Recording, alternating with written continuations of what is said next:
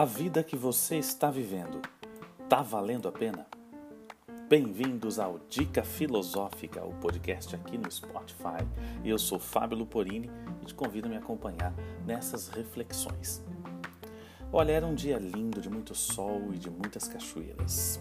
Mas de repente, numa descida curva acentuada na estrada de chão batido, logo depois de uma subida traiçoeira, eu, exatamente eu, perdi o controle do carro.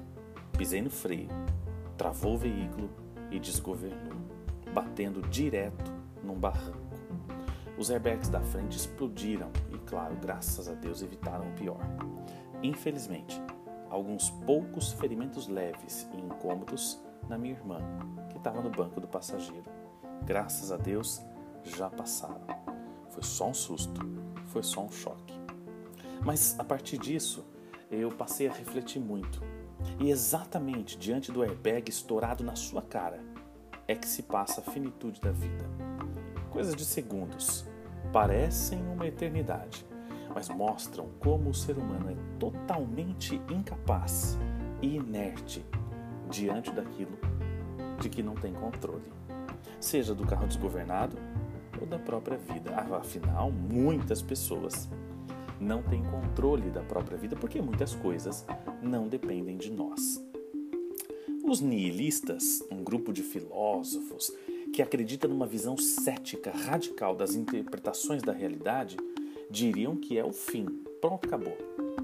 Por outro lado, muitos outros filósofos discordam dos nihilistas e acreditam que a morte não é o fim. Ao contrário, que a alma permanece essa é uma teoria defendida por filósofos como Sócrates, o pai da filosofia, e Platão, seu aluno e discípulo. Além, claro, da crença cristã na vida eterna, e aí nós podemos citar Santo Agostinho e São Tomás de Aquino.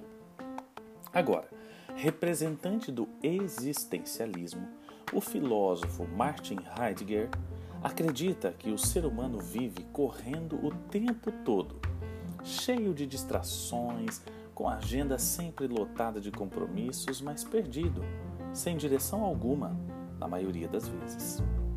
Até que você se depara com uma situação em que percebe o quão finita é a vida. Não que a gente não soubesse, mas é que quando a finitude passa do nosso lado, a figura muda. E o que isso deve provocar em nós?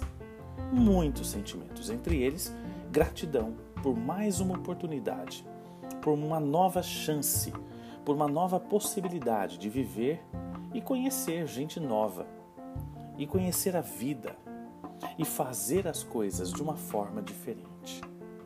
Enfim, é como diz o ditado: a vida é só uma.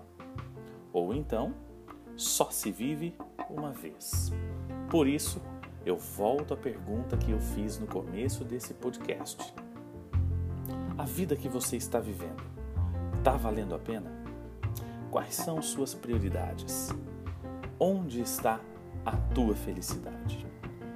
Este foi o podcast Dica Filosófica. Eu sou Fábio Luporini e convido você a me seguir nas redes sociais pela internet, fabioluporini.com.br ou então arroba Fábio Luporini no Instagram, no Facebook e também no LinkedIn. Um abraço e até o próximo.